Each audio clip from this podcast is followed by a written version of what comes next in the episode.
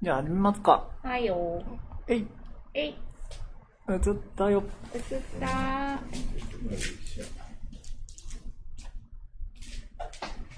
ー、どっかしょ、どっかしょ。いやー、コーヒーがいる。よいしょ。あお久しぶりです。本当久しぶり。なんか久しぶりですよね。なんか久しぶり。毎週会ってると、うん2週間空くとうん。ですよね。うん、なんか今日ドキドキしてる。コーヒー、ちゃんといるかな？と思って。どういうこと？こちゃんといるかな？ってなる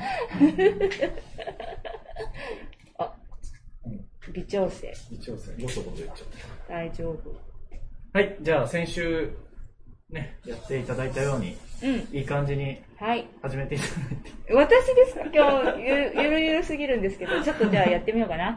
はい。はい。はい、時間になりました。はいちょっと今日は遅れちゃったんですけれども、はい。はい。えー、親部市、親部市にあります、コミュニティビル、メルビルからお届けしております、はい。ラジオ風生配信番組、メル生メルだな16回目配信スタートしていきたいと思います。もう結構経った !16 回も経ったよろしくお願いします。お願いします。はい、今日め MC、さ、メルビルサポーター高見と、メルビルコーディネーターのコービーです。誰それ今の声誰誰誰？え、もう高見の声真似そんな声してる？してない。いつも通りゆるゆる、ゆるゆるでいきたいと思います。はい、えー、メルビルはね、はいえー、2週間ぶりうん。でございます。お帰り。ただいま、はい。はい、戻ってまいりました。戻ってまいりましたっていうか別にうん旅をしてたわけではないんですけど、うん。はい、あの、北陸ダンスフェスティバルという作品うん。発表、ダンスの作品発表のイベントがありまして、はい。そちらの方のためにこう作品を作るうん。こうクリエーションの期間うんという時間を取ったりしていた関係で、まあ、1週間集中して作品をガッて作ったっていう感じ、うんで発表まで行ったっていう感じだったんで,、うんで先週はリモートでうん。お願いしましてはい。ちょっと助っ人もね、心強い。心強いうん19歳をはい。お願いしま本して、当にコーヒーがいるようだったよ。どんどん似てきたね。似てきた いやでもね、あのね、前々回のゲストの田辺さんもおっしゃってましたけども、うん。やっぱいろんな人にね、こう、うんあのバトンを渡したりとかをうん。うん。していかないとなっていうのもありまして、はい。まあ、今回ね、ずっとこれから彼に任せようみたいな感じでお願いしたってよりかは、もうなんか、とりあえず今回助けてねって感じで本当にやっ。てもらったんですけど、なんか、新しい挑戦だったみたいで、やっぱり彼にとってあも、。そうなんだよね。うん、だから、うんあの、充実してくれてたのかな。はい。なので、ちょっと安心しうんました。。楽しんでくれてました。あ、本当、うんしかもなんか、おかげでバラエティに飛んでうん、本当に。いる状況ができたんで、できてる高校生、そう新聞そう。部の高校生と19歳の観光業に携わる有志と私がリモートで出て、うん。高見主婦高見。で先生たちそうそうそうそうそう。で新聞記者さんっていうはすごい面白い空間とな中身と。い、ううんん。なんか高校生たちの一生懸命さがうん可愛かった。なるほど はい。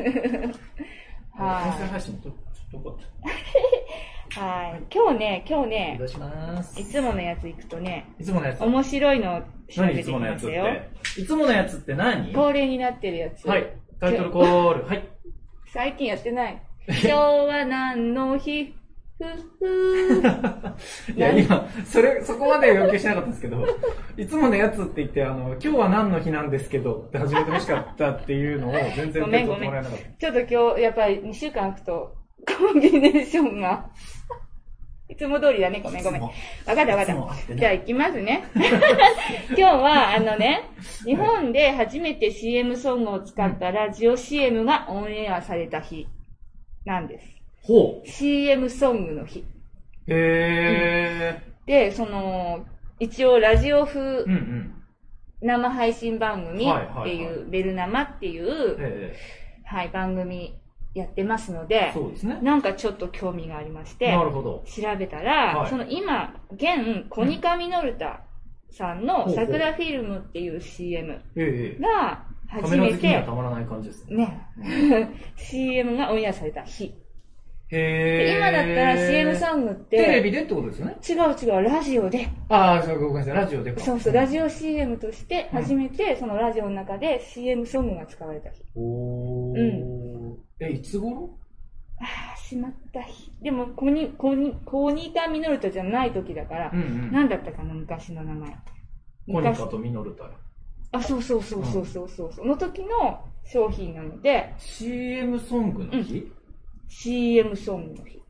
で、この日ね、この日じゃなくて、この時の CM ソングは、うんあの、社社名とか製品名は入っていないのね。え、どんな CM だったんだろう？聞いてみたくない？ああるんだって。え高見、ちょっと、準備してきました。聞いてみますか？聞いてみますか？ちゃんと音入るかな？入るかな？どこに向けていけばいい？いや、あのね多分その辺でいいと思うんですけど。うん。あ、もう、40秒ぐらいのえー CM。でもそっか。でも相当前なんじゃないです？いくよ。流しちゃうよ。うん。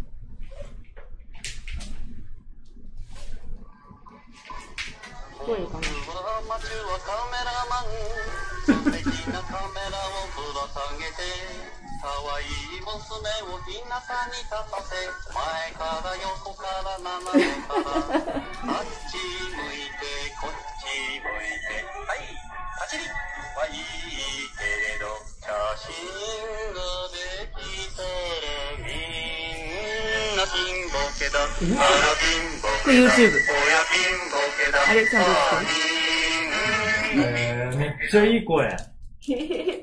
これ40秒の CM なんですけど。なんて人なんだろう、歌ってるの。あとね、ハイダ勝彦さん。えー、その世代の人にはわかるのかなわかるわかるわかんないうんそう。なん、なんかね、こういう、これが初めて、日本で初めて、はい、CM ソング、ラジオで使われた。すごい。なんかこういう、今みたいなね、声とかだとやっぱ坂本九さんとかが、ね、うんイメージ的には強いですけどね。うんうん見上げてごらん。あら、美声。夜今の星を日何何歌の日？え？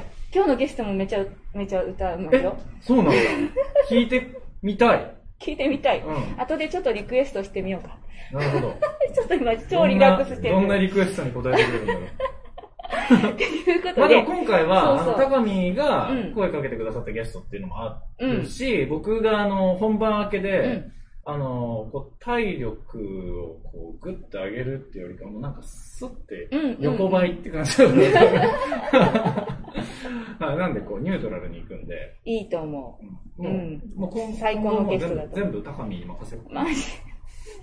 とりあえずじゃあ今日9月7日は月曜日です。へい、はい。ということで、へい、今日は何の日はへい、いっぱいある中から、へい、はい、ラジオ風生配信新番組 メル生にちなんでへい。CM ソングの日っていうのを持ってきてみました素。晴らしい。はい。来週も頑張って探します。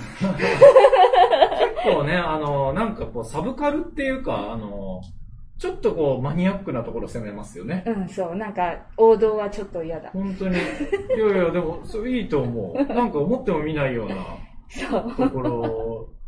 今、日焼けしてるうちに、あの、ちくわの日とか出てきたら面白いですね。こね、変な日焼けしちゃったんですけど、すっごいくっきり。やだやだ見ないで。うんていうか、そんな服着てくんなってことね。突っ込まざるを得ない。だって、なんかあの、なんていうの？ストッキング生地みたいな、これなんかね、セクハラになっちゃってもあれなんですけど。やっちゃったんです。やっちまったやつやっです。ちまいましたよね。はいまあでもなんかこう見せるスタンスなのかなと思って、そのオープンにしてるから。はい、そうなんです。オープンにしております。はい。オープン。さようでございます。はい、こんな感じの生配信番組です。うんオッケーいい声、いい声入ってる。いい声入ってる？いい声入ってる。もうね、今日のゲストは、はいあのー9月に入って、たに誰か面白い人いないって、うんうんうん誰かゲストに声かけたい人いないって言われて、う一番最初に面白い人ではい思い浮かんだ人に声かけてみたら、うんあの、いいよって言って、お声かあの、出てくれることになりまして、はい。はい、もう登場してもらいましょう。はい。はい、どうぞ見てもらったら、あ、わかると思うので、そのまま今日はもう素敵ないでたちで来てくださいました。はい。どうもドドドドン、ドドドドン、ドドドドドドドドドドドドドなんで、なんで水戸黄門ドドドドドドドド高岡忍者棟梁、八甲さんです。八甲さん八甲さん。嫌いになっちゃう。犬になっちゃった。八甲さんです。はようこそ。よろしくお願いします初めて生でございます。なんか、持ってる。うん。はい。すごい、登り旗から、これはね弓から。これ何ですか？これはですね、はあのー、安全な矢ですね。い。なるほどこれをこ。うやって。で、自分でもこう、頑張って作れるぞ、みたいな。そうですね。これ子供たちと、ここから作って、えー、え、これどれくらいの感じで飛んでいくんですか、これ？実際これですか？打ったら。売ってみます？はい。ぜひこっちに向かって。うんうん。そうですね。せーの。おーすごい勢い。そう、なかなか飛ぶんですよ。いいね。高見できる。音がいいあ、。できるできる。できる。こういうの大好き。人に本当は向けないで本当は自分でそうです作りたね。い。いくよ高見でもできるかな？絶対俺狙ってるよ。いい、いい、いい。オッケー。完全に僕狙いお座りください。はい、本日のゲスト。はい。自分で自己紹介してもらいたいと思います。そうですね、どうぞ。どうぞ。はい。えー、高岡忍者棟梁の、えー、八甲でございます。発行はい。よろしくお願いします。は発行、名前の由来は？まあ私は本名は八田というんですけえ、ど。大丈夫ですか？忍者なのに本名名乗っちゃって。あ、大丈夫です。大丈夫です大丈夫です。なんか、そちらでも。大丈夫ですか？ええあの、せん、なんか、忍者の先祖の方々からなんか、あ、僕ら新しくできた忍者なるほどなので。なるほどはいあんまりその辺踏襲して。抜け人した時とか大丈夫ですか？あ大丈夫です。現が代にマッ。チしてますから。あ、現代にマッチした忍者。そう、ママッチしてるんですよ。ねえ、え、じゃあもう全然そういうのはオープンにしていく系の忍者なんですね？そうですね。えーっと、まあ、その、忍者にもいろんな系統がありましてそう、ですね。こう先祖代々はい。からやってる人とか、うん。まあ武術系の人とうんか、まあ観光のために、こう盛り上げるためにやってる、うん。はいはい。まあコスプレ系とか、まあうん。いろいろあるんですけど、うんうん。まあ僕は、あの、自分が塾をしたりとか、うん。教育の、えー仕事をしてたこともあって、うんうんうんまあそちらから、あの、忍者のあり方に興味を持って始まったので、まあ、そっち、その、なんていうか、まあ現代にも活かせるというか、うんうん現代に忍者がいたらという、うーん。うん。忍者のあり方を現代に活かして、生きてみようじゃないかっていう。うん。なぜ そういう発想忍者？に至ったんですか？そうですね。えーっと、まあ、本当に3年ほど前なんですけど、はい。あの、ずっと学習塾をやってまして、ほうほうほう。もう結構現実的な話もやっぱり入れていくタイプですね。私が出会った時ええはまええだ、あの、塾長さん。はい。あの、それもちょっと独独特というか、あの、自分の思いを持った塾をしてらっしゃるっていう、うんうん名前は言っていいのかな？八田塾っていう塾をされていた塾長さんで出会ってるんですよ。うんうんで、その時からちょっと、えっと、なんだろう。一般の教育とは違った、あの、なんていうかな、教育っていうものうんうんを、うんその塾のあり方として、うん。こう、持ってらっしゃるなって思っていたら忍者になっていったんですよねう。ん。んそうなんです何かつながり関係。はい。えっ、と、うん。その受験勉強みたいな、その、そういうことを教えるのも、まあ僕は好きなんですけど、うん。勉強も好きなんですけど、なんかそれで、あの、勉強してる子供たちが、なんかこんな顔してやってるんですよね。こいつら何が面白いんだと。うん目的もないわ、やる気もないわう。ん。うん。それに、あの、子供たちの小学生ぐらいの元気な姿を見たら、うんこうやって机の前でこう座らされてプリントが来て、こんなことに6年も費やしてうんさせるのはもうこんなことやっとったらあかんなと。ううんん。気づいた。うん。うん。なんかそういうふうに思って、まあ前々から、あのー自分のできることを通しながら子供の可能性を開いてあげたいと。うんもっとできるよとか、あ、もっとこんな世界面白いよってやりたかったんだけど、うんその思いが全然伝わらないというか、なるほど。うん、そういうところから、なんかもっと違う切り口でうん。やっていかないととうんうんうん。いうふうに思っていろいろ探してたら、忍者がふっと降ってきたという。うんなるほど。そのなんか、自分の人生に影響を与えた忍者エピソードとかあるんですか？忍者エピソードですか？人生に？なんか例えばその作品とか、なんか、その例えばなんか、忍者のグッズ持ってたとか、この映画見たとか、そのアニメ見てとか。そうですね。あの、直接的なそういう忍者に憧れがあったっていうのは、うん。本当にもともと全然なくて、うん。どっちかというと、でもヒーローみたいな感じですかね。ああ、なるほど、なるほど。なんか子供の時って、いつか自分はヒーローになれるみたいなうん、うん、うん、うんなんかあるじゃないですか。はい、はい。自分は何か何者かでああったらいいのにっていう、それがだんだん夢打ち破られてきますよね。うん、うん、うんカメハメハは電子。うん。ね試試したやったた、試した人だ。試した私もやった人だよやったようんやるやるどうして電がやろうって思って、一生懸命やっそう元気玉もやったた。元気玉も。結構、あの、あれですよね。少年系のパワー試してます。元気玉やった女子って、そんなにえ元気玉な元気玉。地球のね大地よってなうん、そうそう。そうそう圏竜空に竜はいるよねうん。そうそう。シェンロンの話？そうそうシェンロンか。ああ。そう7つ貯めてね願い事をねそうボールまで出てきたね。うん なるほどね。うんいや、でも、そそう。そうそ教育に対して、なんかこう疑問とか、なんか現状を変えたいみたいな思いから、ピーンって忍者がアンテナ立った。すぐじゃないですね。やっぱ悶々とした時間がすごく長くて、あじゃあ何を伝えればそれが伝わるんだろうと。ー。うんまあ、言えば、この子らに何が足りないんだろうと思った時に、うん。うん。その、僕から見たら、そのときめき感、うん。なるほど。ワクワク感、うん。ときめき。ときめき、おい、人って楽しくないやろ、お前らっていう顔してる。うんあ、そんなやつに何伝えたってダメだなと思って。じゃあ、なるほどね。やっぱカメハメハ出したかったよね、と。出したかったお前がもしヒーローだったら、人助けるよねっていうう、んそこほっとかんやろ、とう。んうん。なるほど。だからなんか、今からスーパーマンになれっていうのはまあ無理だけど、うん忍者って、慣れてもいいじゃないですか。うん。おお なるほど。日本人にとって都合いいことに、はいはいフはい。ァンタジーと現実のちょうどなんか、よくわからんけど、それなんか説得力もあってわかりやすいですね。そうなんですよ。ううんん。今からでもなれる。そうそうそうそう忍者像みたいな。うんうん。そういう。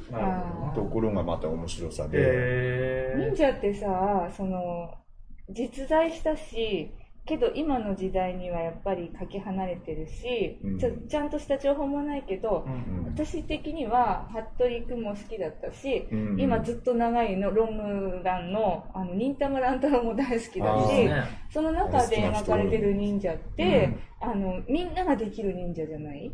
うん。そのうん鼻垂れのしんべヱがいたり、うんあのお金にこう目がくらむ、うん うんちり丸。いたり、だからなんていうかな、それぞれの個性があってよくって、うんっていうのもすごい、うん。うん、なるほど。そうなんですよ。そう、くのいちもかっこいいしね。そうそううそうそう。ん。忍者の服着てるだけでなんか嬉しいよね、こうなんか変身できるような。うん。忍者ってすごいですようね。んでもさっきその武術系がいたりみたいな、うん歴史的にその後継者としてやってる人がいたりっていうような切り口でもね、あのうん忍者のことをお話しされてましたけど、うん。海外だと、うん。もう武術みたいな扱いだったりするじゃないですか、忍者って。そうですね。私も忍者やってますみたいな、うん。あの言い方する人いるんですよ、海外で。へで空手やってますみたいなー。うんノリで言ってくださる方が、んまあ僕も忍者のね、うんあれ言っちゃった。お仕事。忍者の何ですか？そう忍者のね、あうんのお仕事に関わっていたので、まあ海外とか行った時にそういう経験がありました。うん。はあ、いいな、忍者いいね結構、そう、海外では、まあ、あの、ある流派が、ものすごく、うんあれなんですよね。その、お弟子さんが何万人も海外にいうんて、で、多分ね、フランスとかかな？うん。すごいいっぱい道場があるらしいんです。まだ行ってないんだ。まだ行ってないけど、Facebook とか見たら、やっ。なんか、やってるんですよ。いや、いや、みたいな。へそうさっき3年前って言ったのが2018年で、うんもしかしたら忍者があの自分のやりたい教育にこうハマるんじゃないかと思われ始めてから、うんあの結構その修行に行ったりしてるよねへーそうですな修行ってどんなことですそうですね。あれ？はっちゃん今富山にいないの？あはっちゃんじゃなかったハチコ富山にいないのかタッコでしょ？ハッコさん感じで呼んで中堅になっちゃうから。中継。ごめんごめんワンうんちゃん。ワンちゃん。かわいいけどね。ハチコ。なんかね、フェイスブックで繋がってるので見たら、なんかね、あの、技を、技の修行に行ってるんです。何何 忍者の、なんていうの、技？なんていうの？いうのは、その、水面の術とか、なんか、なんていうの？あの、ちょっとあの、技の名前だけちょっと適当に言うの水面の術あ、ダメなんだ。いやいやいや。わかんないんだけど。聞けばいい。水面の術っておっとる、な。そうなの？なんていうの？めめまあまあ、それ水面をは多分あの、水雲の、なんかね、あの、水面の術。忍者施設みたいなので風呂やっっていう。風呂場？じゃあ、水の上をさ、歩けるじゃん、忍者は。うん。そんなのにうん、チャレンジしてたりするのを見うん見たりうんうん。してて、なんかどんどんなんか忍者修行が始まっていくんだよね。忍者ワールド。に、どこでどんな修行をされてきたんですか？忍者としては。まあ、修行湯ほど本格的なことはそんなにしてないんですけど、まあ一番、あのーそれで、まあ自分の中では師匠と思ってるのは、横浜の、ほうほあの、四季の森さんっていう忍術道場があっう。て、うんそこはもう10年以上、あの、子供とか育成して、その忍者道場でうん。うんうん。ずっとやっておられるところで、うーん。最初にそこ行ったのは、まあ国際忍者学会っていうのがあって、はそれが、それに僕が行ったのが一番最初のきっかけですうんね。い。うん。国際忍者学会。忍者学会。えそれは手裏剣のやつ？手裏剣のやつではない。違うんだ。真面目に忍者とは何かを。歴史的な背景から。そうそうそう、歴史的なこととか、例えば、まあ今のカルチャーであったり、うんこう兵糧丸っていう、こう、なんですかね、携帯食みたいなのがあるんですけど、うんそこの、なんていうんですか、巻物に書いてあった、その通りにやったら、栄養的にどうなのかとか、うんどういう効果があったのかと、まあ、そういう割と真面目な論文で、資料と現実のね、まあ、研究ってことですよね。そうそうそうそう、んまあ、そういう忍大学だったかな。うんうん。忍術学ってね。あ、やってますね。うん大学院で。うん。へえ、うごい。郷土のそのね、文化として研究がね、進んでるんですよね。忍者ロジー的な切り口でう。ん。そう、そうなんです。だそこから、に行ったのがきっかけそう、そうで。ですね。で、えっと、あ、こんな人たちがいるんだと。うんなんか怪しい人たちいっぱい集まってて。まあまあそうですよね。そうそう黒ずくめ。うん。で、そこで、いろいろ出会ってつながりが生まれて、うんうんすごいね、忍者の人は優しい人が多くうて、優しい忍者。優しい忍者。うん忍者の精神が、後で分かったんですけど、うん和の精神。はい。うん。はわ割ったのは？まあ、まあそっちもいいですけど、うんあの、融和するというかう、ん。うん。平和の和ですうん。うね。ん。だから戦い合うよりも。じゃあ仲間になった方が強いんじゃないっていう、うあの発想が一個柔軟なんですよ。うーん。そういう方が多かった。そういう方が多かった。だから空手とかだと、うん。やっぱり派閥とかでね、こうなんかギンギンになるらしいです。こっちの方強いんじゃないみたいな。でもそういう雰囲気は全然なくて、うんうんうん。そう。多分そういう方がまた、忍者、忍者やろうっていう人ですから、すごく多くて、うんで、優しく迎えてくださって、うんじゃあ行っていいですかって言って、うん行って、その様子を見て、うん一緒に練習して、うん。それが本当にあの子供たちの、なんか、一生懸命その修行する姿とか、うんそう何年もずっとそこに通い続けて、うん。あの、手裏剣選手権で優勝した子がいるんですけど、う2ん。年連続優勝した。それはどこの手裏剣それはね、えっと、伊賀でずっとやってた、あの、手裏剣大会なんですけど、うん。今全国大会になってやってたやつ。で、それ、それでも優勝して、うん。今パフォーマーであったり、ん。まあ、にあの、なんていうかな。うん、そういうアクションとか何でもできるしっていう、うん。本当に忍者を通して人間教育がなされて、うん。っていう、うん。まあ一つの成功例というか、こんなことできるんだっていうのをうん。見て、感激してう、んで、すぐ帰ってきて始めたと。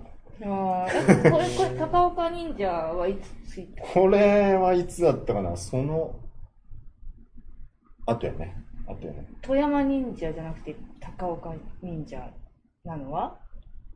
そこはね、いろいろ考えたないけど、うん。タコさんどこの出身ですっけ僕は高岡です。高岡。うん。やっぱ高岡。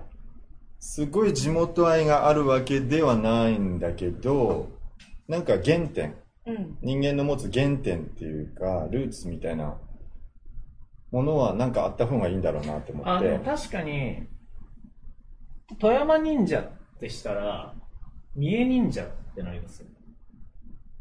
映画じゃなくてそうそうそう。ちょっと地元色が少し薄れる。その、うん流派として、そのどこのルーツで、どこからその起源的なものが始まったのかっていうのを示すには、どこの誰のこの人がこのエリアでっていうのがあった方が分かりやすいかもしれないですよね。そうなんですようんそう。ままあ現代的な始まりとはいえ、うんそっちの方が確かにいいのかも。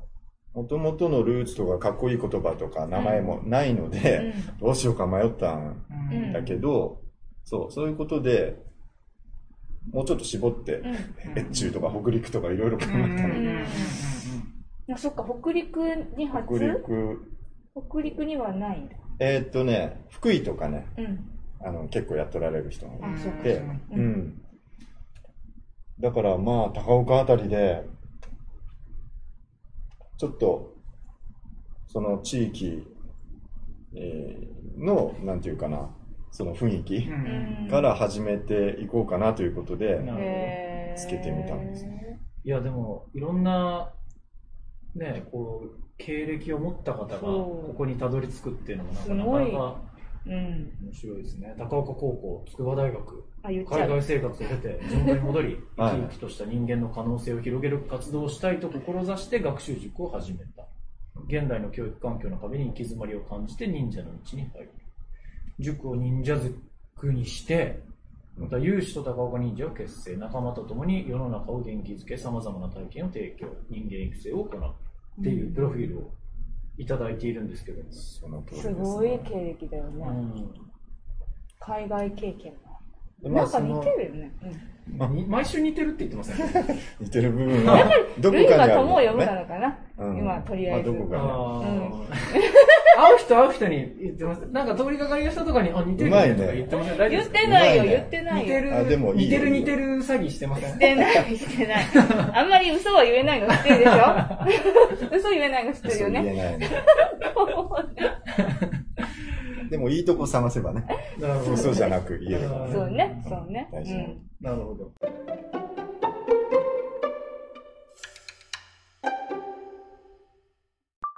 出る、出ます、出ます。時伏せて出させますみたいな。時伏せて。なんかそんな話ばっかりですね。時伏せる術。時伏せる。うん、なんか求心力のある元気な先生で。えーうんだからそういう人が集まって、なんかこう、できて、できてるというう。うんそんな感じですね。えすごいでしょう。なんかそれでどれくらいの期間準備かかったのって言ったら、その話、一緒に何かやらないって話声がかかったのがもう1ヶ月ないぐらい。ー うーん。そうか。いや、でもその里山見てみたいああ、ぜひぜひ。それもう所有物なの？ああ、まあその家はもうお借りしてて、家なんだ。あうん、そういうもう拠点があるんですか？施拠設点があります。屋敷忍者屋敷今から、それこそ今から、クラウドファンディングして、うん。からくり屋敷的な感じに、忍者ゲストハウスに作っていくっていうのをこれからおー。目標として。目標やります。わあ、楽しそれがクラそウドファンディングだったんですね。質問シートで書いていただいた。そうです、そうです。目標とやりたいことだね。うん。うーん。え、今そしたら塾の方はやってない？塾もやってます。やってます。やってて、塾も勉強してるのやめちゃって、あ教えてるんだけど、ちょっと教えてるん今だけど、目くりくり、どういうことっていう目になってる。だから忍者塾っていうことにして、あ、そうかそうかそうか。もう、半分は、そういう忍者修行を通した体を動かしたり、精神面？まあ、心技体というか、うん。もう楽しみながらいろんな、いろんな運動をする。うんん。に、それとか忍者の話をしたり、うん。その時のアドリブで、例えば、あの、なんだろうな、発想を変えさせるよううな、ん。ちょっと問いかけとか、うん。あと、忍者の精神にまつわるような話をしたりとか、そうそうそう、なんか、その時伝えたいなと思ったことをこう伝え。例えばじゃあ、うんえっと今子供たち目の前にいるとして、うんうん。どんな風に始める？どういうそのお話の仕方とかで話される？お手ば待て待て待て待て。うん。ごめんごめん。まあ、決めでやってるのは、最初に、こう、ちゃんとこう、礼に姿勢正して挨拶をしましょうと。うん、挨拶して、その後にですね、木葬で、こう、こう黙ってこうやって。やると。うん。うん。まずこれもね、放やりだした。素直な二人ですね。はい、今、メディテーションをしております。これもね、あの、僕、剣道を昔やってたんですけど、うんえーっと、練習前後かな、その時間があって、なんかすごく心静かになる経験があったんですね。うんだから、よくわからんでも、子供ってそういうものを感じてるだろうなと思って、うんそれをやって、あと、くじ切りっていうのをやるんですね。臨、病、当、者っていう、うん。まあ、おまじないみたいなやつですけど。そうそうそう、うん。それをうん。やって、うん。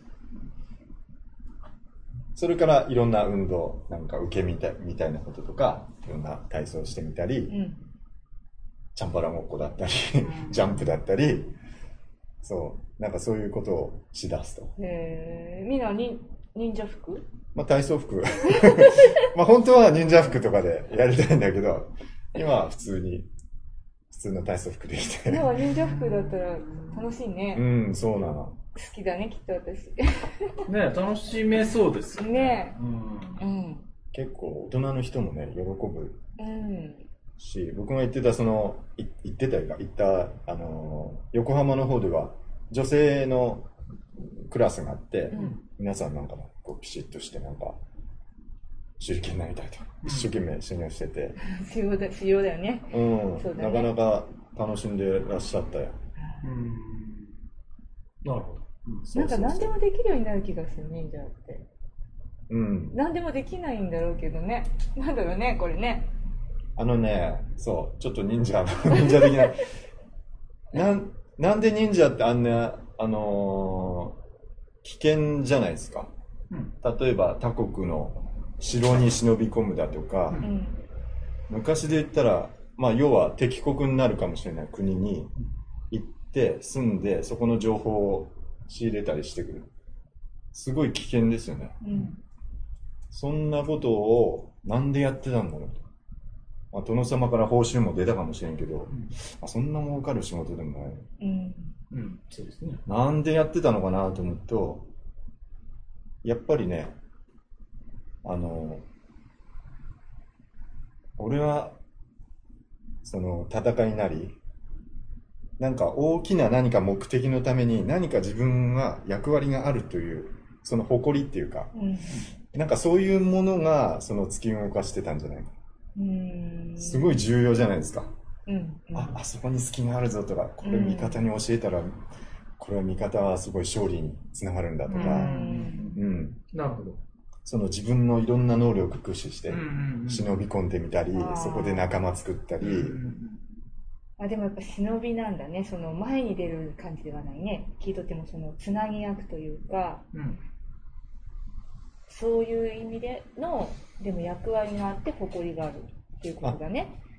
そこをもう一個柔軟に捉えるとですね、おう 僕はまあ、影にいる必要はないなと思ってて、うんそれはミッションが敵国から密かに情報を仕入れることだったから、それはバレたらダメなんですね。んうん。でもミッションがそれじゃなかったら別にいいわけなんですよ。うんバレてもねうん。バレてもね。うん。僕は、でもミッションがあるっていうのは忍者らしいなと思う。ん。う。うん。それがあるからみんなが、俺も力出すよってこう、やってるわけで、うん。じゃあ現代敵国に忍び込むかと。うん。そんなことせんじゃないですうか。ん。うん。なので、じゃあミッション何かなってなった時に、僕はその、この社会を元気づけるだったりう、ん新しい強いこう仲間づくりだったりして、あの、いい教育をもっと作っていくと。うん。それをミッションにしてるんで、うん。それに見合うことであれば、別に僕は出てもいいんです。出た方がいいなら出ればいいし、出ない方がいいなら出る。あのなんていうのかな。やっぱ一つこう芸を極めたりとか、うん。その道で生きていこうとかあのする時って、うん。強いそのやっぱり志っていうか、そのなんか自分が持ってる志ってことだけじゃなくてその突き動かされるそのまあある種刷り込みにも似たそのなんかえーっとなんていうのかな。あのうん。なんか育った環境の中で、なんかこう、自分が立ち上がらないととか、自分がこう社会に対してこれをやるんだみたいな意識ってないと続かないと思うから、うん確かにもしかしたらそういうこう、世の中を変えたいとか、うん世の中は俺たちがこの社会のこの部分を担うんだみたいな、うん情熱っていう言い方したらいいかな。そういうのは確かに忍者強かったかもしれないですね。うん。うんうんうんそうなんですね。まあそれがね、その、もののふとかその武士たちの思いっていうのとはまたちょっとね、か社会への関わり方違うけど、うん。そういうエネルギーは確かにないと続かなかったかもしれないですね。そうなんですね。うんうん。なんかその辺がやっぱり、現代に置き換えてもうん、なんかすごくうん大事にできるもんだなと思って、うんうんそう、今で言ってくれたことはそうなんですよう。ん今の皆さん、今の皆さん、現代のこの子がやる気がなくなってるとか、なんか寂しいとかってなって、やっぱり役割がない。うん本当にこれに向かってる、生きてるぜ、俺。みんなでやってるぜっていうのが実感しにくい世の中になっていると思うんですうね。んなるほどね。うん。例えば自分が豆腐屋やりたかったら、ね、美味しい豆腐一生懸命作って、みんなが買いに来てくれた。うん確かに。今日も頑張ってるねと。うん豆腐屋の例えいいっすね。今イオンに行けば20円で売ってるわ。うんいいよ。うんわかりやすい？いや、すごくわかります。うんうん。いや、だから、その結局、その、昔、その、全然こう今みたいに情報とか、情報って概念も戦国時代とかは全然違ったし、情報って言葉さえもその時使ってないうんと思われるような時代の中で、うん。そのなんか何かを知ってるってことが武器うんになるような時代なんですようね。んで、それをなんか携帯電話とか、なんかスマホとかで情報やり取りするような時代じゃなくて、己の身にこう刻んで、情報を、あの、あの人は、あの、刀こんなの使ってましたとかいうのを、こう、体に彫って伝えるとか、例えばね、頭に彫って隠してたとか、うん。そんなような時代だから、なんか、やっぱ、もっとアナログなんですよね、発想今で言うと、あなたでなければいけなかった。が。あ、そうそうそうその時その場でそんな感じですよね。う。うんん。そんそこで、俺発見してきたぜっていうのがある種、これなんすよ、向こうの武器は、と。俺、その場で体験してきたからねっていうのはうん、一つのうん誇りというか、生きがいというか、うんあ、それは今、ね、失礼やけど、バイト誰だって言うじゃないですか。あ、時給900円ですかはい。ピッピッと。だってイオン力が、力あるから。イオンは僕も利用してるけど、20円の豆腐に負けるじゃん。うん。一生懸命作る意欲もなければう、ん。ピッピッピッと。助かりますねっていう世の中で、そこまで個性を出して、うん。俺じゃなきゃダメだったっていうのって、うん。ちょっと感じにくい世の中になってるから、それがちょっとね、やっぱ街の活力だったり、その状態とかね、うんちょっと、ちょっと寂しい人が増えてたりとか、うんなってるんじゃないかと。うんだから、僕は、その、まあ、忍者仲間が、まあ、300人ぐらいいたとしたら、うん300人で豆腐買えば、そこの豆腐屋成り立つじゃないですか。うん ある程度。なるほど。うん。じゃあ電気屋は、俺電気屋やりたかったんだよなと思った人が電気屋やって、うんああ、じゃああいつに頼もうよっていう人がうん300人いれば、うんまあなんか成り立つんかなとか。うんなんか、あいつじゃなきゃ、どうせ頼むならあの人に頼みたいあ、とかそうそうそうそう。うんあ。そこで購入したいとか、うん。何か力になるならうんそこでっていううん輪みたいなものをそうそうそうそう。作っていったりそそういう人になっていく？う。うん。こうそうちょっと探しながら喋ってみて そうそうだね。まあ、そなんかその、もしかしたら確かに、その、その時代に何か一個極めれば、ニーズ、そのほあの他の人たちが持ってないもの一個極めれば、うんその人にこうニーズがバッて集中するから、うんもしかしたらそれだけで生きていけたかもしれないですよね。うんうんう。うんうん。今もそれを作ろうとしているってこと？そのそういう思い？経験をするってこと？えーっと、うーん。何を聞きたい？え伝わった？全然伝わっ 何を聞きたいたいんですか？今、えーっと人道による教育人の輪作りうん。忍術を現代に生かすっていうことをあのねフェイスブックに書いてあったのうんうん。調べたらね。うん。っていうことを多分言ってくれてるんだろうなと思っていて、うん。その例えば豆腐20円の豆腐じゃなくてその自分が作った豆腐をうん。食べてもらいたいっていう思いがある子を育てたいってことでしょ？そそれには、それには、共にそれを大事にしようっていう価値観を持った人たちがいるんじゃないかなと。あそれをするためだってには周りの人が知らん知らんと、まあいいように行きゃいいやんって思う人がみんなだったら、うん寂しいよね。あ、うん成り立ってないよねと。うんだから周りの人の応援ってすごい大事じゃないですか。うんうん。じゃあ、何に対してみんな一つになれるかなと。なんか、結局は、なんかそれが必要なんじゃないかなと思ったのが一番で、みんなそれぞれの価値観で生きてますと。うんうん。ね、あそれぞれにやりたいこと見つけてやってますと。うん関係ないじゃないですかって言い合ってたら、なんかそういうような、助けてほしいときに、こう、助けられたり、そういうことがどんどんできなくなってるよねって思ったんですよ。まあ、ということは、そのじゃあ忍者とか、あとその地域貢献、里山づくり、うんあと、まあ、教育っていうものを通して、うん。その、まあ、現代社会で薄れてるようなネットワークの作り方じゃなくて、うん。あその現代社会でその作ってるそのネットワークじゃなくこうもっとこう人間的なというか、うん。もっとこう濃厚だったりとかその、原始的な人とのつながり方を考えるっていうことを大切にしたいっていう。ズバリ。そうです。うん。うんうんうんまあ、そでもそれを、うんそれを、うん、あの、それは分かった。うんそれ今伝わった。そうか、うんうん。そう。それが、それが、まずは体験から、うんじゃあ僕がこれが正解ですっていうようなタイプのモデルではなくて、それをなんか感じるような体験であったり、うんだからちょうど忍者、忍道みたいなのが良かったんですよね。なるほど。例えば仏教とかだったら多分、ある程度正解があって、うんそれを練習しましょうだ。忍道だったらわけわかんないじゃないですか。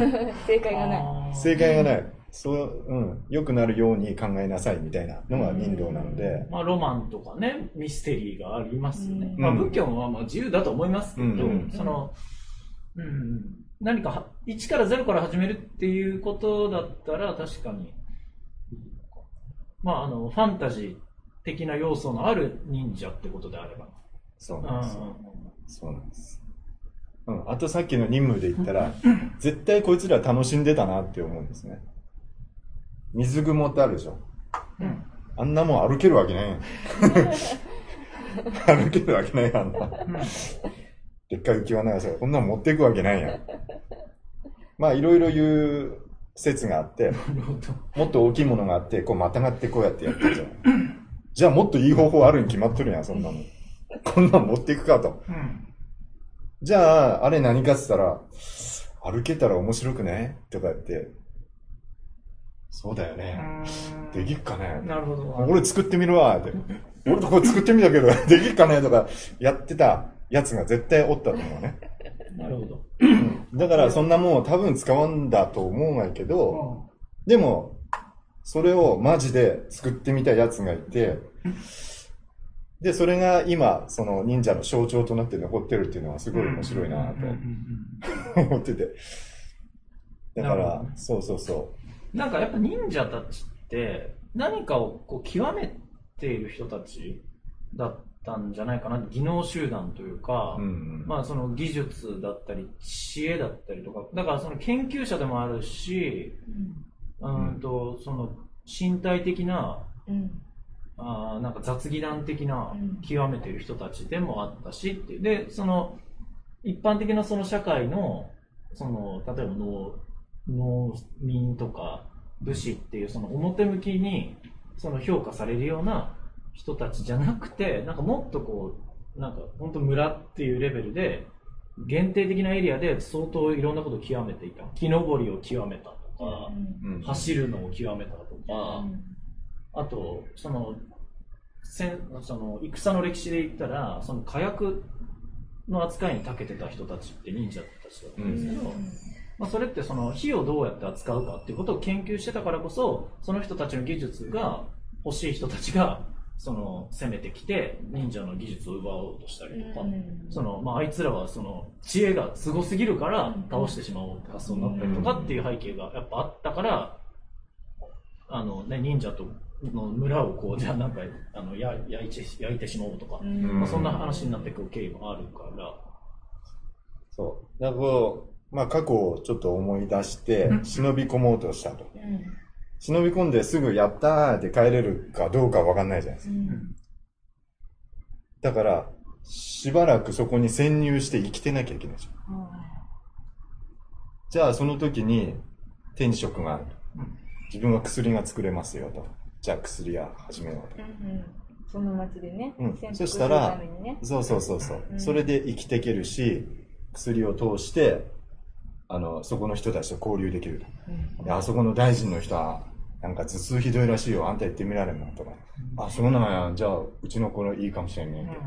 じゃあ、そこで人間関係作りますっていうのも、一つのこう手に職があったり、知識がある。で、それが、まあ、場合によっては、毒を作ったりとか、それこそ火薬の調合ができたりとか、うん。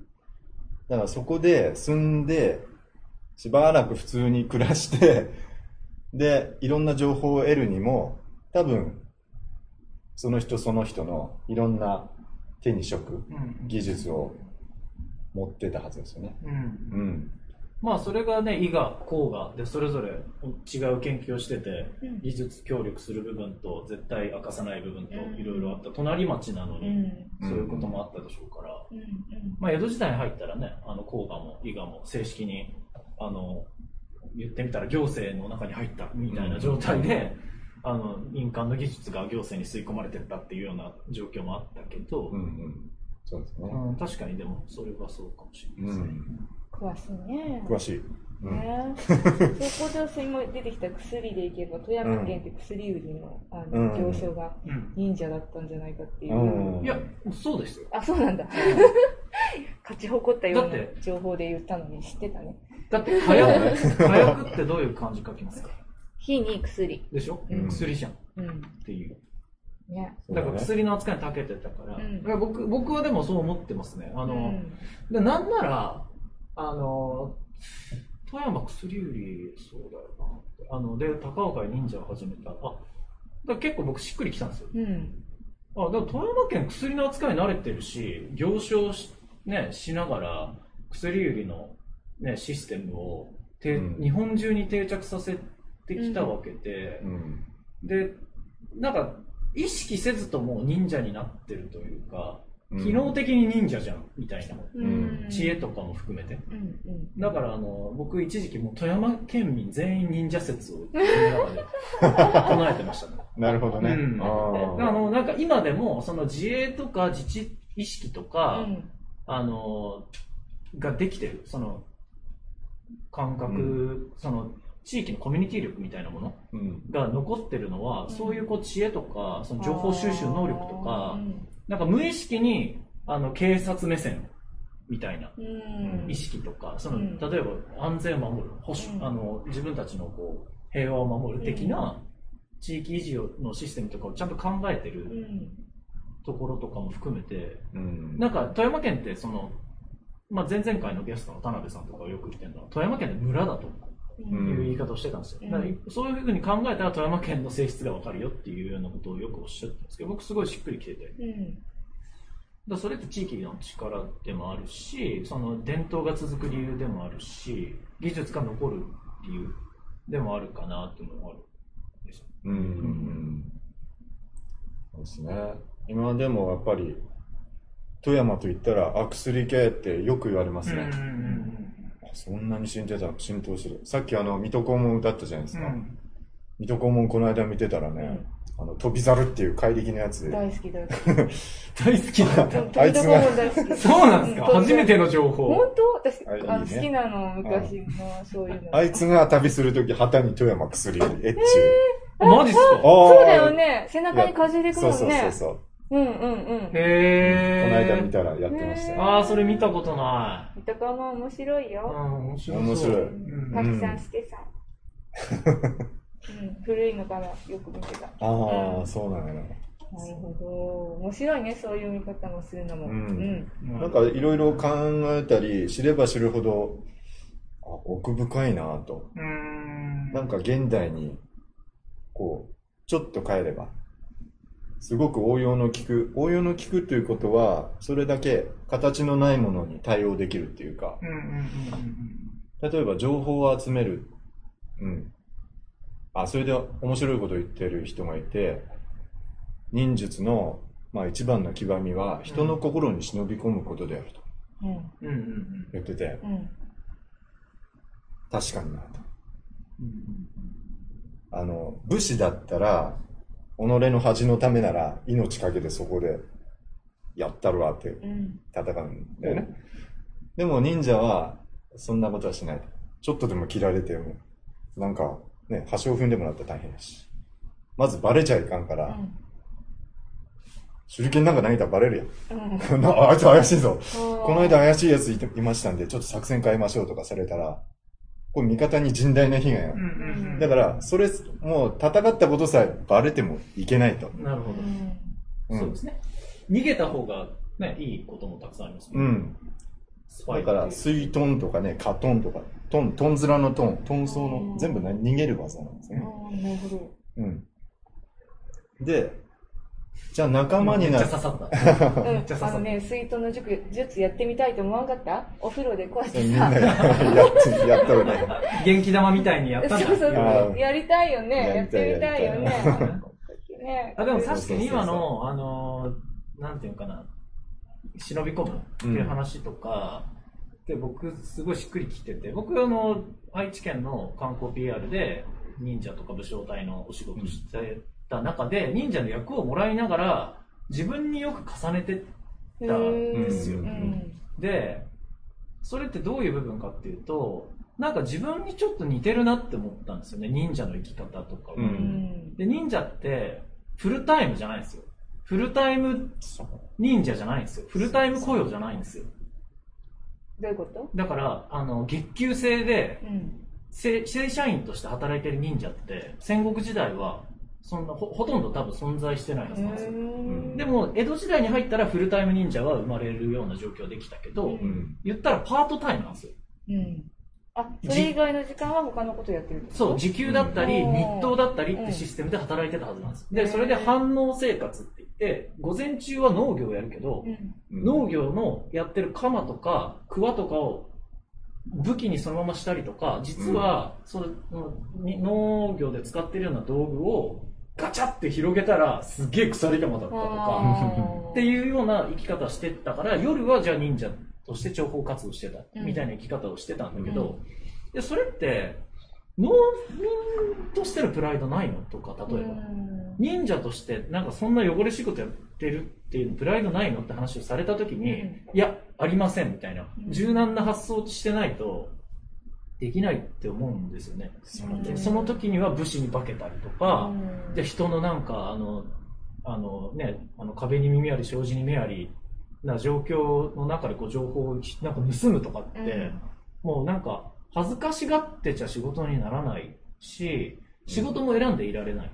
で仕事がある先に飛びついて仕事を掴んでいかないといけない。うん。忍者って。ここのなんかあのお屋敷でこんな仕事を募集してるぞって言ってパッて行ってで一芸パッて見せなんか例えば宙返りとかしてこんなことやってきましたとかって話したら仕事もらえるかもしれない、っていう状況もある中で僕ねすごいこう僕いろんな仕事で転々としてきてる背景があるからうん。重なったんですよ、う。うん。なずいてるうん。その柔軟性ね、そあり方と、これ一本に決めてない。ううん。うん。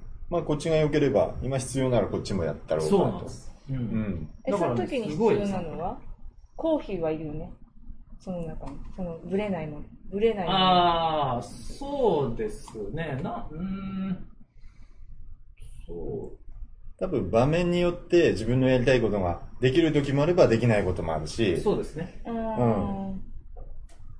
じゃあそこでムキーってなったらダメなわけで、うん。まあちょっとこう柔軟に構えながら、でもそこにチャンスもあるかもしれないし、うん。でもマルチワーク持ちながら。の先駆者かもしれないですね忍者。ってね、うんうん。で、まあ、その中には専門分野を極めてる人もいる薬だったり、うんうん。あーだから、えっと、どっか空飛ぶとか、うん。うんあとなんかすごいい、なんか同じところでずっと動かない能力とか、うん。大道芸人的なね、あの能力とかもそうだと思うし、あでももしかしたらあの人によってそのね、ミッションとかも選べたとか、得意分野とかあったかもしれないです得意分野ね。あったですね。その忍者チームによってできるそのうん技術が違ってくるから、では発酵の得意分野は？発酵の得意分野ですか？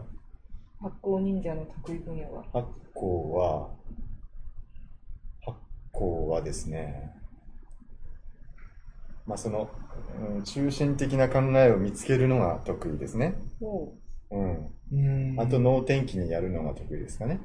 あうー能天気、なるほどね。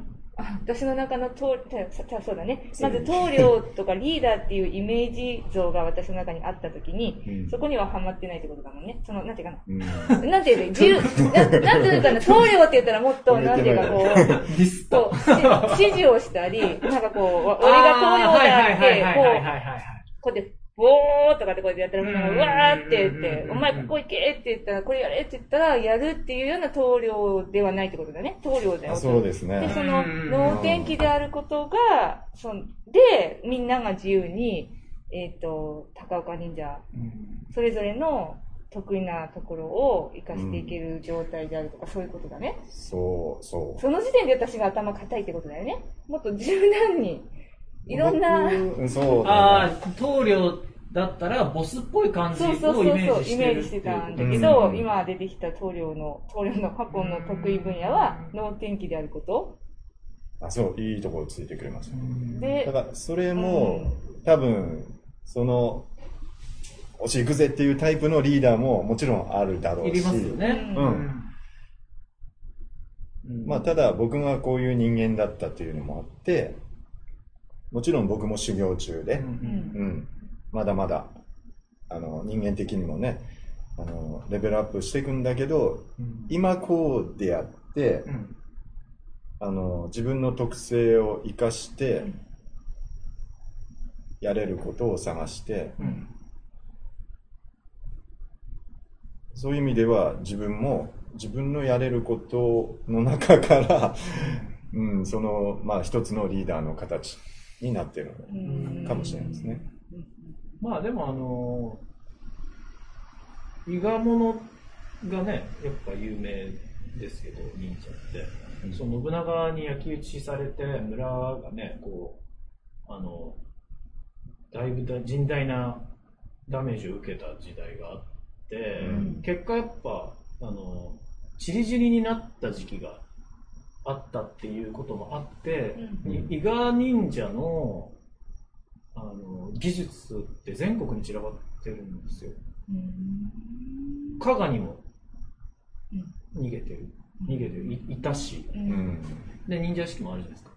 うん。とかだし、で、その全国に、これ忍者のその、まあ、チームに僕がいた時に言ってたんですけど、がうん。って字あるじゃないですか。自我のが？加賀のが、あ加賀のが佐賀とか、戸賀うんうん。とか、で、あ、トンガもそうだ。そう、ががつく場所には、がの道には忍びあり。へそこ結構並んでるんですよね。こそう。っていうのを、僕の、その一緒に組んでた、ん。あの、マネージャー、その、まあ本当にその人も忍者みたいに生きてるマネージャーだったんですけど、うんうん。うん。敏腕マネージャーが言ってて、ああ、確かにそうですねって話になって、うん。で、大抵、ががつく土地のことを歴史調べていくと、うん。結構な、あの、なんていうか、軍事拠点だったりとか、すごい技術高い人たちがいたりとか、うん。っていう背景があるんですよ。面本当に。で、トガってう、ん。あ、イメージできます？五箇山ですね。私あトガ？トガって五箇あ山のごめんごめん山の一つなんですよ、私トガ。長野のトガ思い出せた違う。長野にトガない？あれ違う戸隠あごめん戸隠だ戸隠はまたちょっと違う。間違えたわかるはい戸トガ賀山、トンガ村のね。戸賀村の戸賀うんリリにがね？そうそうそうそうそうそうそう。何イメージしますえ戸賀そばもうそうですね。踊りとかあるんですよね。麦屋そう、宮こ節。こはあ、こどこだきりこか。稽古もそうですよね何をそう平家の落ち度が兄貴でしょ？うん。うん。うん。何何何があって？で武士が桑刀から桑に持ち替えて、うん。あの地域でうん。踊りを始めたら麦屋武士ってほいう。あの人たちはあそこでそう踊りを踊ったりとかそのコミュニティを作った人たちの先祖はうん。相当なその平家の中でもそのいいかにして生き残ろうかって戦ってきた人のはずなんですよね。っていうまあロマンになっちゃうんですけどこの間ちょうどね、そこ行ったんですね。戸賀あとがいた、行ったら、トンガの方だったと思うけど、なんかあの、火薬の元となる。荘園荘園。作ってるんですよね、あそそう、こね。五箇山はそうなんです。だから、あの、前田家が、その五箇山の地域から、うんその火薬の元となるその荘園っていうものを、もあの、もらってた、あの、仕入れてたんですよね。へ五箇山で作ったの。えすごい地面にね、なんかね。残ってるんですよね、それが。すごいねこんなんして作るんか大変やな、みたいな。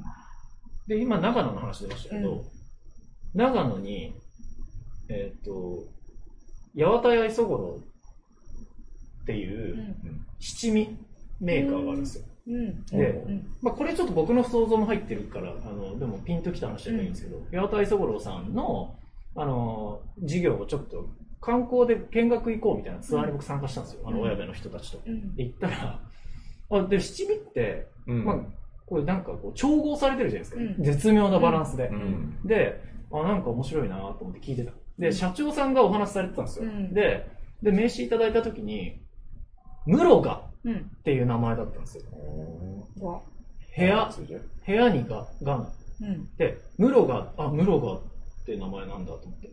で、あ、なんか、で、そのがの話になって、がの名前があるところには忍びありっていう話があって、みたいな話して、で、その後で調べたら、室賀っていう町がうん長野にあるってことが分かったんへですよ。え忍びありそう。で、長野のその山間地なのかなわかんない。うんで、上田もあるでしょ。まあ、上田がないけど、うんであの地域にも真田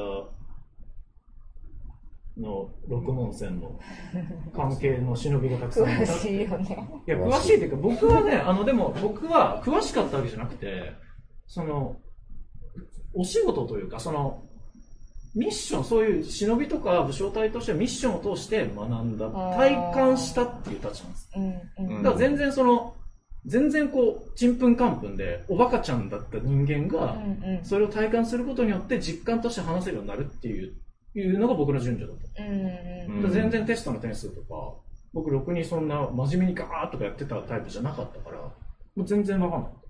けど、うんやっぱりこう、興味を持って、うん服部半蔵の役をもらうから、うんじゃあ服部半蔵の菩提寺に行ってみようって言って、うん東京の西念寺っていうところの手合わせに行くとかうんしてた。うん面白いね。郷土愛とか先祖に対しての気持ちにちょっと似てるかもしれないです。うん。うんそう。なんか、そう、そうなんですよね。そう。なんか面白いじゃないですか。自分の体験で何かを見つけたり、この人と知り合いになるって、なんていうか、生の人間同士というか、うん。行ってみないとわからないし、ね、なんかそういうものも、うん、なんとなく自分のイメージでは、今の世の中ってもう情報を持ってる人はもう持ってて、うん。そうあの。そういうような、もうなんか出来上がってる、うん社会もなんか出来上がってるじゃん。自分のできることそんなないよね、と。思うんじゃなくて、今から始まる歴史があってもいいんじゃないかなと。忍者だって最初は別に歴史あったわけじゃなくて、なんか、じゃあやりますよって言ったやつが多分最初にいたと思うんだけどう、んじゃあ2018年から始まってもいいんじゃないと。ロマンあってもいいんじゃない？知らない土地で誰かと出会って、じゃあなんかやろうかって、そのやってもいいんじゃないっていうのも、なんか忍者のイメージと重なって、んまあそれってまあ現代でも普通に皆さん、はい、行動力ある人ならやってると思うんだけど、うんそれを一つ忍者っていうことで、い一個イメージ作って、ん忍者ならそれ今から歴史作ろうよみたいな。ことが。なんかイメージとして伝えられるんじゃないかなと思って。これを八田がやってもダメなんですよ。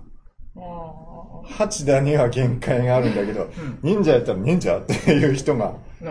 いて、だから僕はそれにちょっと出会えてすごく良かったなと。うんうん。八田村には来ないけど、多分忍者村なら、なんかもっと多くの人でやれるんじゃないかなとうん思ったことがあって。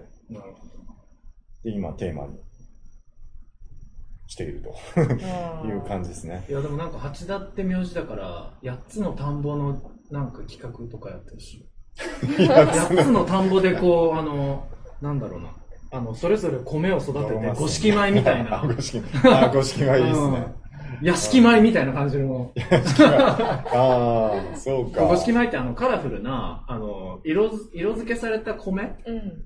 をこう携帯しといてそれぞれ竹筒とかに入れといたりしてこう一応携帯するんですよ、うん。で自分が通ったルートに米を巻いてって、うんうん。それをこうメッセージだったりあのこういう道を通ったっていうその道しるべとかにしたりね。とかする、まああの鳥に食べられちゃったりとかするんですけど そこは問題なんですけど。そでもでもあの緊急の食べ物とかにもなるから、うんうんうん。そこも知恵だった。まあそれの話をした。そう5じゃなくて8で。八だ、うん八だから八だねね。そうそうそうへえ、面白い。六門線でね六式米とかねわかんないけど。う。ああ、そうですね。まあ、うん、まあ、たまたまですけど、その八方に、うん、光を放つっていう、はい。やるぞーって、みんなが、ああ、なんか明るそうねっていうう、んうん。そういう、いろんな方向にこう光がうん放たれていけばいいなという。なるほどだから、うん、まあ、自分の名前ですけど、八はね、うん。なんか使えるかもしれないですね。はい。八。末広がりの末広がり無限大の八。無限大で。うん。うん。いいですね。で、なんか、ただただ関心時間はどんぐらいあるかわかんないですけど、うん。あの、親部のうん。街づくりであったり、うん。ちょっと最近もその忍者あの祭りやった時に聞かれて、あ、なんかすごいコミュニティみたいなの広がってますねって言われて、うんどうやってやったんですかって、あ、そういう風に見られてるんだとうん。思って、うん。うん。そうだっちゃいそうね。見られたんだ富山弁。そうだっちゃいね。すごいなんか、高岡弁かね。ラムちゃんと富山弁が合体した感じでしたね。あ ねゃん。富山のラムちゃん。富山のラムちゃん。ちょっとダサいけど。どういうこと？そうだっちゃうどね。あ、いいっすね。あ。それいいかもしれない。うんどういうこと？ちょっと足りないけど。大丈夫？大丈夫、大丈夫。あんまりそわそわしないで。そこはうんそうそうそこは見ないで。そうだね。一人ではできないからね。うんそうそうだから、なんか共有、本当に共有できる、まあビジョンというか、そのためには多分みんな言ってないけど、これ本当はあったらいいと思ってるんじゃないっていうのをう、ん。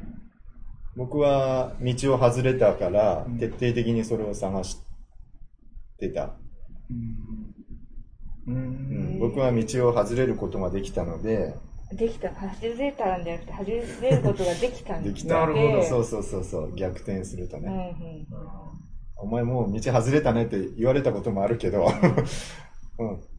でもその中でえ、ー確かに富山はね、そういうレールから外れるっていうことを恐れる人も多いし、うん外れた人に対しての、あーまあ、やっかみとか、うんあとはその、なんていうのかな、まあ言ったら小馬鹿にするようなうん声っていうのは、やっぱこう、外れない人が美徳とされている傾向がある分、う。うんん。ちょっと強いところあります。そうなんですよ。いろいろ体験して、俺はこれだならいいけど、うんまあ富山県民は真面目なんで、初めから言われた通りにはいやりなさいと。それ外れたらもう、メタメタ言われると。なんか息苦しいんだけどなと。俺こんなために生きてきたのかなと。生まれてきたのかなとうん。すっごい苦しんだことがあって、まあ、こう、えいとうん。降りたんですね。うんうん。でもそこでやっぱり見えたのは、あ、もっと自由にしても生きれるし、うんうん。本当はあんたもそうやって生きてるけど、こうしたかったんじゃないの？とう。んう。んなんでそこ元気失ってんの？とかう。ん。なんでそこさ、イガイガし合ってんの？と。意外が。イガイガね意外。イガイガし合ってる。だから、ここで見つけたものを、旗立ててるだけですね。こういう生き方もあるよ。うん。ねこれ本当はみんなしたくないってやってる。なるほどね。なるほど。うんだから、うんじゃあもう、あの、バスガイド的な。バスガイド、バスガイド。チャチャうんチャーン、チャチおいでおいでャチャチャーンっていう状態ですね。そういう状態本当はですね。気になってんじゃないの？って。うん。ちょっと体験してみない？って。そう。でよかった、仲間になろうよ、みたいな。でもなんか思った、俺あの、八甲さんは、うん。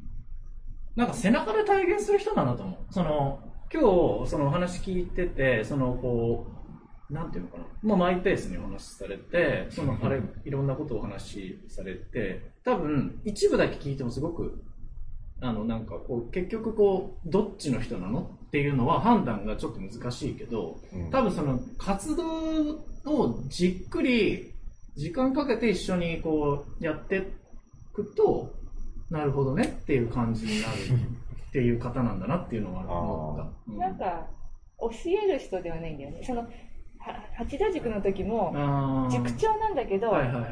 教えてはくれないの。なんていうかな。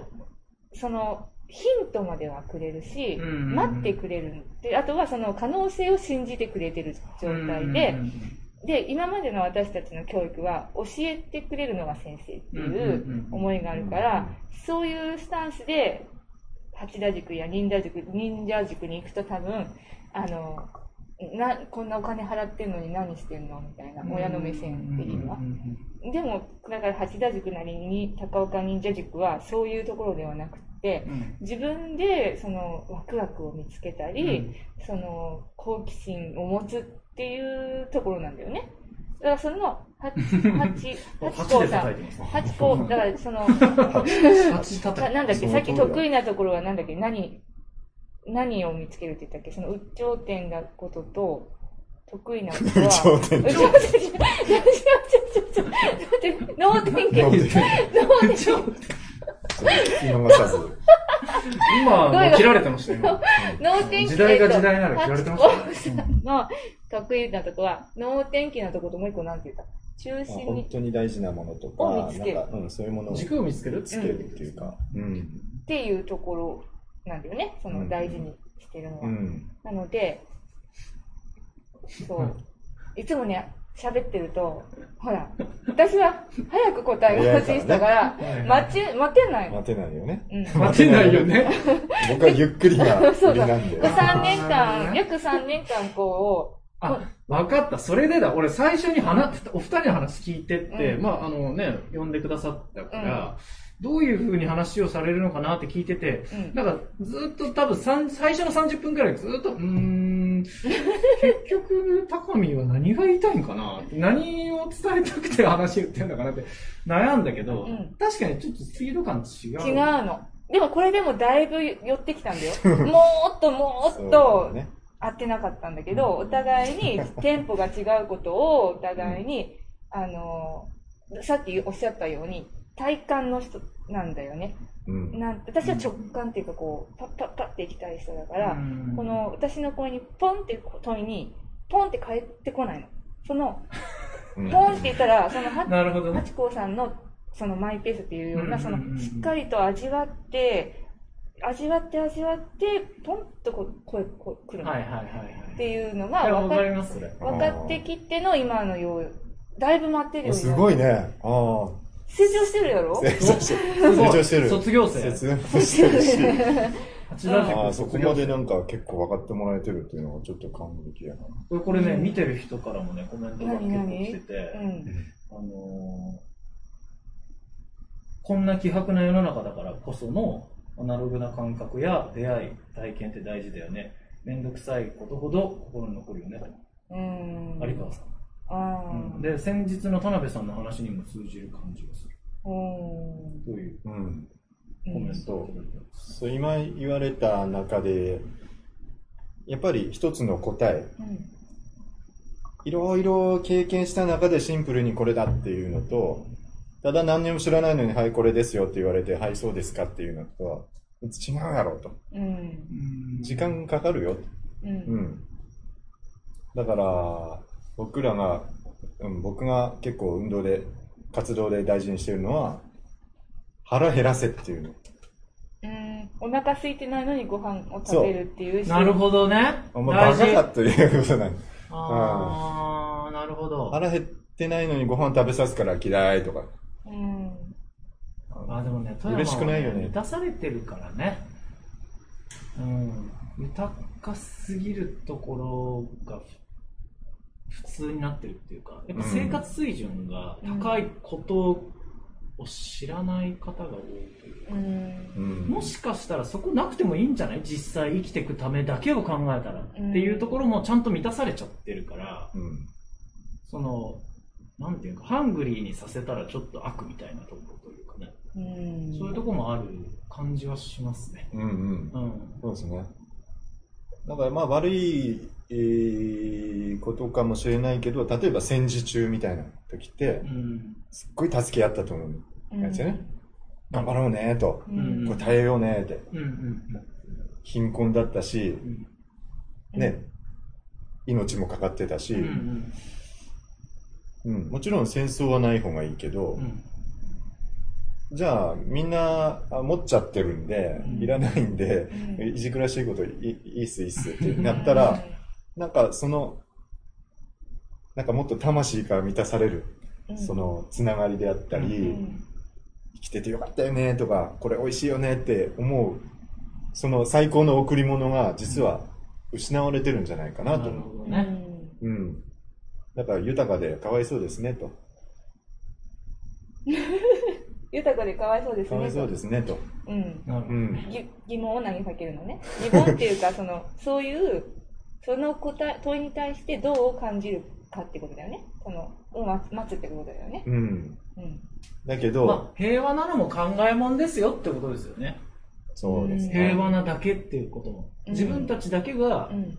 平和かもしれないし、うん隣の畑がどうなってるかとか、うん。うんちゃんと知ってないと、自分たちがなぜこれを維持できていて、うん。自分たちがどういう方向に向かっていって、何を大切にしないといけないかっていうのが分かんなくなっちゃう。う。うんん。その通り、その通り。自分の家が幸せでも、周りでみんなうん死んでってるとか、それ幸せになれんやん。う。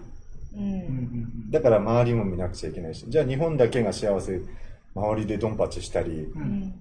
環境がめちゃくちゃになったら、うん。日本だけ幸せとか無理やん。うん。だからやっぱり周りも見なくちゃいけないし、因果関係、ここ大事にしなくちゃいけないよとか、うん。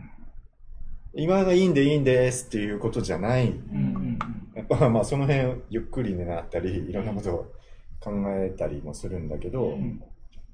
なんかそういうことができるの、もし時間がなくてできないんであれば、ちょっとここで緩みながら、あ、そうだよねと、ちょっと、あ、そういうことも大事なんだって、本当は昔こんなんして忍者ごっこして遊んでたんだよねとか、うんそういうところに立ち返る場ぐらいは、こう、作りたいなと思ったのですね。そうですね。はい。はい。今、えー忍者塾は募集してるんですか？募集しております。最後、最後？時間どんな感じ？いや、もう、そろそろ？うですねそろそろかな。うん。うんそ。したら、熟成、熟成じゃない、なんていうのかな？こっちか。忍たま。そうですね。忍たま 募集中ではい、大人もです、ございます。大人も、大人も来てください。はい。はい。手裏剣も投げれますど。んな人に来てほしい？あ、どんな人に、今の話とか聞いて、そうだよなと。真面目でいい人なんだけど、ちょっとなんか、その、もっとくつろいだりとか、うんそういうものを出して、いい場所を提供してるので、うんうん、この間もちょっと不登校の子とか、もう笑おうもすがる思いで 来てくれた人がいて、うん。まあ、まずここに行きたくても、その前にちょっといろんなものを味わったり、あの、ちょっとほぐしたりとか、ちょちょっとときめいたりとか、うんそういうようなことをできる場所だと思うので、ときめきいいですね。ときめき。ちょっと腹すかせてからご飯食べてみようよみたいな感じの人でいい？どんな人？どんな人でもいいんだよね。興味がある人。そうですね。うん。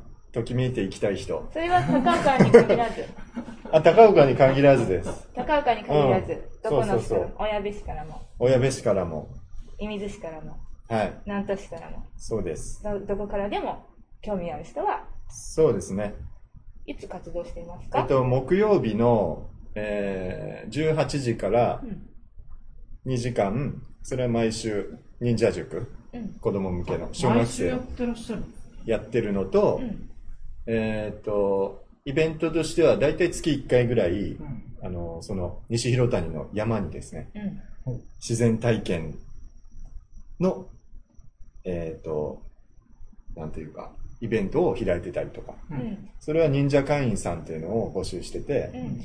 あの、そのご家族で参加してもらって、うんまあみんなで飯炊いたり、いろいろ修行したりしてやってる。会員さんが700円で、一般が1000円になってたかな？そああ、のそうですね。ちょっと割引月になのってたり1。回のうん里山、忍者村でのイベントは、うんそんな感じだね。そう、まあまはいあそういうような感じですね。うん。うん。問い合わせはどちらへ？問い合わせはですね、どうしましょうか。Facebook でうん。高岡忍者とか、うん。えー、見てもらえれば、うん。そこでメッセージを、ほホームページもありますし、う。うん。うん。ハチコさんに会ってみたいなっていう人ハッコはハッコさん。なんでハチコになった？橋田さんだからねもう無。視してましたけど。名前も違うってさ、ハに忍び犬になっちゃうから。ッコさんに会ってみたいな、喋ってみたいなっていう人でもメッセージでもいいのかな？あ、もちろん、うん。大もちろん。うん。なんか、何？いやいこつも名前呼呼び名間違えるの僕で直されるパターンあるけど、今日逆だな。逆だよね。逆だよう、僕もいろんな呼び方されるんで、もう無視、スルーです。でいつもはっちゃんって呼んでるからさはっちゃんってじゃあいい。はっちゃんあ今日あだ名で呼ばなかった。あ、でもはっこうがあるから。そうなのよ。発行で来たからさ、そうです。来てくれたから確か発行で。はっちゃん、はっこう、はちだっていろいろね、出てきてるそうん。今日あだ名で呼ぶくだりやってなかったな。もう最初から発行さんってあだ名がね。ありがとうございます。はいだから、発酵食品とかもやってほしいですね。感じ違うけど。なかなかいいですね。あ、いいの？例えばだしさ、発酵のかぶら寿司とかね、おー、面白うんやりますね。冬に向けて。さすがアイデアがい。いいね。地域おこしの新規おこしの 染みついてる。すぐそういうのに。ああ、いいですね。うん。だから、あの、それこそパートタイム的な、うん。こういう部分で、なんか面白そうやし、一緒にやらないとか、ちちょっと熱くなったぜ、みたいな。いう人もぜひ。募集？うん。一緒になんかコラボしたいと。うんそうですね。う。うんん。そそう。忍者っていうのは、こう、あくまで、ものすごく入りやすい、あの、扉を用意しているだけでう。う、んなんかこう、おいでよって。この遊び場、お庭においでよっていう場所を作ってるっていう感じなのかな。うん。うん。そうですね。うん。ここの間なんですよ。こなるほどねこの間になれるのに3年かかりましなるほどやっぱ石の上にも。すみませんね。た。な、よくこれが八甲さん。あ待って、絶対八甲さんだ 今日ダメだもん。そういうキャラクター作ろうかな。犬？なるほど。八甲。発酵の人。間。あでも、うん八方に光をで。もね、発うん。酵、発酵村がもしできたとしたらう、ん。中堅発中堅派、ぜひ。中堅八8甲が、作っておこうかねうん里山いたらにそこ集合ね、みたいな。どうぞ。うんみたいなね。うん。はい。間違マスクつけてえた。マスクつけてこれ忍者っぽいマスク。ああ、そう。まあまあまあ、たまたまっすけど。たまたまっすかうん。常に日頃日頃からこの日頃ち、たまに、まあこういうちょっと和装みたいなのしてますけど、目立つね怒怒られるんですえ、よ。怒られる。あの、忍者関係の先輩から、おい、八甲さん、どうした？みたいなうん和装じゃないときはダメですよ。みたいうーん。この格好でいなさいと。なうん。なるほど。なんで普通の服なんですか？みたいいや、忍んでるんですよ。な。忍んで、そうそうそう、今日は忍んでるんです。そうそう。ちょっとね、いろいろ。ちょっとま、街に紛れてるんですよ。そう、街に紛れて。まあね、そう、ビジュアル的なのは確かにね、忍者はね、言われる。ああ、そうめっか。ちゃ言われる。形から入っ、まず形から入ってもらわないと、こっちもスイッチ入んないんですけど、みたいなああ、感じで来言われた。るから、皆そさん。うか。うん。そうですね。やっぱ世界観そうがまたやっぱ面白い魅力だかうら、研究、研究ですよ。はい。コスプレ大会とかする？ああ、いいかもしれない。ね忍者好き。うん。なんか忍者の洋服持ってないけど、そこ行ったら忍者のうん。格好できるとかだったら行きたいな。あ 行きたいなとか言って。なん、か、その、今から作りたい忍者屋敷も、そういうなんか写真が撮れるスポットみたいな、忍んでますよとか、なんかそういうのを作って、写真撮れるとか楽しそう。したいなと。はいうん。じゃあ、もうそろそろうん。お時間、だいぶ1時間45分ぐらい。おああ、お。そんなに。うん。いっぱい。今日お外が台風の関係も風がね、吹いてますけどね、ねえでも本当に地域によっては本当にす被ごいね。害がね、あの、窓とかも防護シート貼ったりとか、なんかいろいろされてらっしゃる、備えをしてるって情報が結構入ってきますけど、うん。皆さんもお気をつけて。はい。ということでと、いうことで、じゃあ最後に一言。うん。最後に一言。うんそうですね。一言で終わらます。はい。じゃあズバッと。ズバッズバッと、ズバッと。ズバッと切り込んで。えっと、これからも、あの、いい仲間と一緒にですね、うーん、こう抜群に面白いうん。世界観うん。作りたいな。そして、たくさんのキラキラ光る笑顔をうん。生み出していきたいなとうん。思うので、またね、参加したい人はぜひ参加してもらって、うん。俺もやりたいぜという人は、ぜひ一緒にうん。やりましょいいですねう。。あ、そんなんで。はい。はい。いいですね。一緒にやりましょやりましょう。はい。共感できる仲間うん。とかコミュニティ作りをう。う。目指す。ん。